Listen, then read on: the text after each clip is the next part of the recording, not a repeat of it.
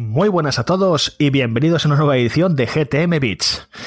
Bueno, estáis escuchando bien. No soy Ramiro, no soy Juan, no soy Juanpe, solo soy un hombre pollo. Y hoy me ha tocado a mí organizar esto para que podáis tener este contenido bisemanal, por así llamarlo, y que justifiquemos un poco esta nueva, esta nueva idea. Pero bueno, eh, para la temática de esta semana me acompañan un montón de gente fantabulosa que ha querido rescatar el programa porque Juan, Juanpe y Rami estaban hasta arriba de trabajo y tuve que buscar suplentes rápidamente última hora porque si no esto se iba a pique. Así que bueno, eh, gracias a su inestimable colaboración, pues esto se ha podido salvar. Así que doy, voy presentándose a los invitados que tenemos hoy en este programa tan especial. Así que eh, poner un poco en orden de arriba abajo tal como os tengo. En primer lugar tenemos a nuestro queridísimo socio, Mateo Barbó. Muy buenas, Leo. Muy buenas. Eh, primero de todo, muchas gracias por la invitación. Me intentaré comportar lo máximo posible, pero no prometo nada con lo, con lo que se viene. Nada, hombre, sé tú mismo que hoy hay que echar mucha bilis. Siguiendo con bilis, pues tenemos a otro grande, tenemos a Tony Mula. ¿Qué tal, Meu? Hola, muy buenas. Gracias por la invitación, chicos. A ver si, a ver si por lo menos hablo, que estoy acostumbrado a escucharos. bueno, pues no te cortes, hombre, que aquí no mordemos, aunque lo parezca. y bueno, ¿qué sería de nuestra comunidad sin el gran Monchi, Ramón J. Rodríguez? Muy buenas, Meu. ¿Qué tal andas? Muy buenas a todos. Pues nada, un placer estar aquí con todos vosotros y se viene una buena charlita aquí. Eso es. Y bueno, el último, pero no menos importante, bueno, otro veteranísimo de nuestra redacción, un titán, un super compañero, el gran Marc Aragón. ¿Qué tal, Meu? Buenas, Javi. Hasta que has dicho mi nombre, no estaba seguro que hablas de mí. bueno, hombre, ya será menos. En fin, pues bueno, eh, por entrar ya un poquito por fin en la temática, aunque bueno, lo tendréis en el título cuando esté subido el episodio, pues vamos a hablar sobre películas de videojuegos. Dado que la última película de Mortal Kombat, esta nueva que ha salido, que lucía bastante bien en los trailers y después de, verla, debo decir que yo he quedado satisfecho, se me planteó un poco la idea de tal vez las películas de videojuegos ya no son una soberana mierda, hablando mal y en plata. Habla, como dado que ha habido estos últimos casos, como la película de Sonic, que también ha funcionado bastante bien, la de Detective Pikachu, pues digo, que igual en estos últimos años por fin han dado con la teca correcta para empezar a adaptar correctamente las películas dedicadas a estos juegos y estos iconos de nuestra infancia que tanto nos duele cuando lo vemos en la gran pantalla y hace un estropicio con ellas.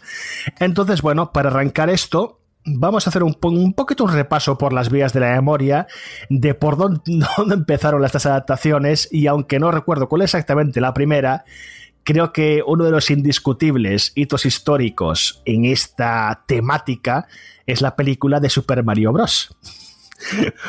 Una adaptación que de videojuego del personaje más famoso de todos los tiempos, nuestro queridísimo fontanero italiano, no tenía nada de Super Mario y la verdad que se ha ganado una reputación legendaria como uno de esos ejemplos más claros de lo que no debes hacer cuando adaptas un videojuego. Le siguieron también otras películas que algunos son como placeres culpables para mucha gente. Véase, por ejemplo, la película de Street Fighter, la película de Mortal Kombat. Posteriormente también le siguieron otras sagas como Tekken o Dead or Alive. Y por supuesto también tenemos Tomb Raider, que fue en su día un bombazo, pero la película no ha envejecido nada bien.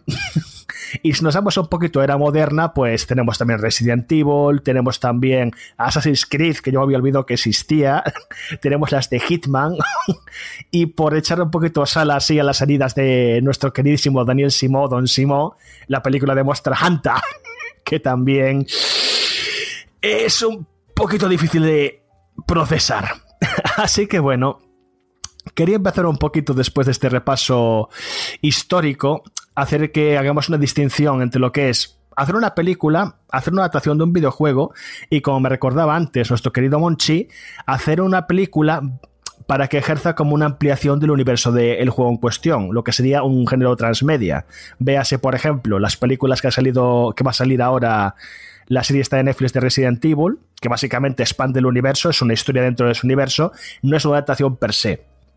Incluso la película Assassin's Creed, que yo no tenía ni idea, pues resulta que es canon. Así que dentro de lo que cabe, algo te cuenta que te valga para, para si eres fan del videojuego. Pero, en fin, creo que me estoy leyendo un poco por, por las ramas. Quiero que también intervengan mucho nuestros queridos invitados. Así que Vamos a empezar, por ejemplo, por el tema de los placeres culpables, que parece una idea muy, muy excelente con la que arrancar y dar un poquito de salseo a esto. Así que venga, voy dado que estáis un poco tímidos con las manos, voy a ir tirando dardos. Ah, mira qué bien, ya se presenta un sacrificio, genial. Pues bueno, don Mateo, por favor, ilumínenos con su placer culpable. Uy, mi placer culpable creo que le va a encantar a nuestro querido Monchi, porque digamos que esta película casi por no decir que lo hizo, llevó a la ruina a una gran compañía. No me hagas eso. Sí, sí. bueno, supongo que ya lo, ya lo, sabréis, pero estoy hablando, sí, de la película de Final Fantasy.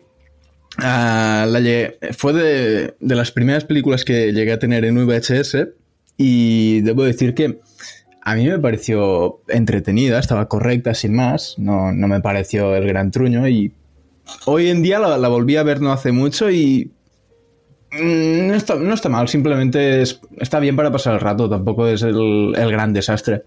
Bueno, he de confesar que yo también cuando la vi en su día en cine, super fan de Final Fantasy, no me pareció tan mal porque también me quedé un poco anonadado con los efectos. Realmente visualmente para la época la película era espectacular. Y recuerdo que había un comentario en una revista que el pelo de la chica había costado una animalada hacer. Pero bueno, parece que Monchi quiere intervenir sobre ese punto que le toca al Cocoro, así que coméntame, Meu. Pues básicamente sí, lo que tú has dicho, Bello, que la película la verdad es que para la época, que si no recuerdo mal se estrenó en el año 2000, eh, a nivel visual era una burrada. O sea, yo recuerdo haber ido al cine, haber ido con mi familia a verla. claro, el ultra fan de Final Fantasy ya en la época. Y sí, lo que dice Mateo, pues sí, yo reconozco que cuando la vi dije, oh, vale, está, está entretenida, está bien. Claro, las consecuencias de lo que era esa película las fui viendo cuando era más. ¿Te está gustando este episodio? Hazte fan desde el botón apoyar del podcast de Nivos. Elige tu aportación y podrás escuchar este y el resto de sus episodios extra. Además, ayudarás a su productor a seguir creando contenido con la misma pasión y dedicación.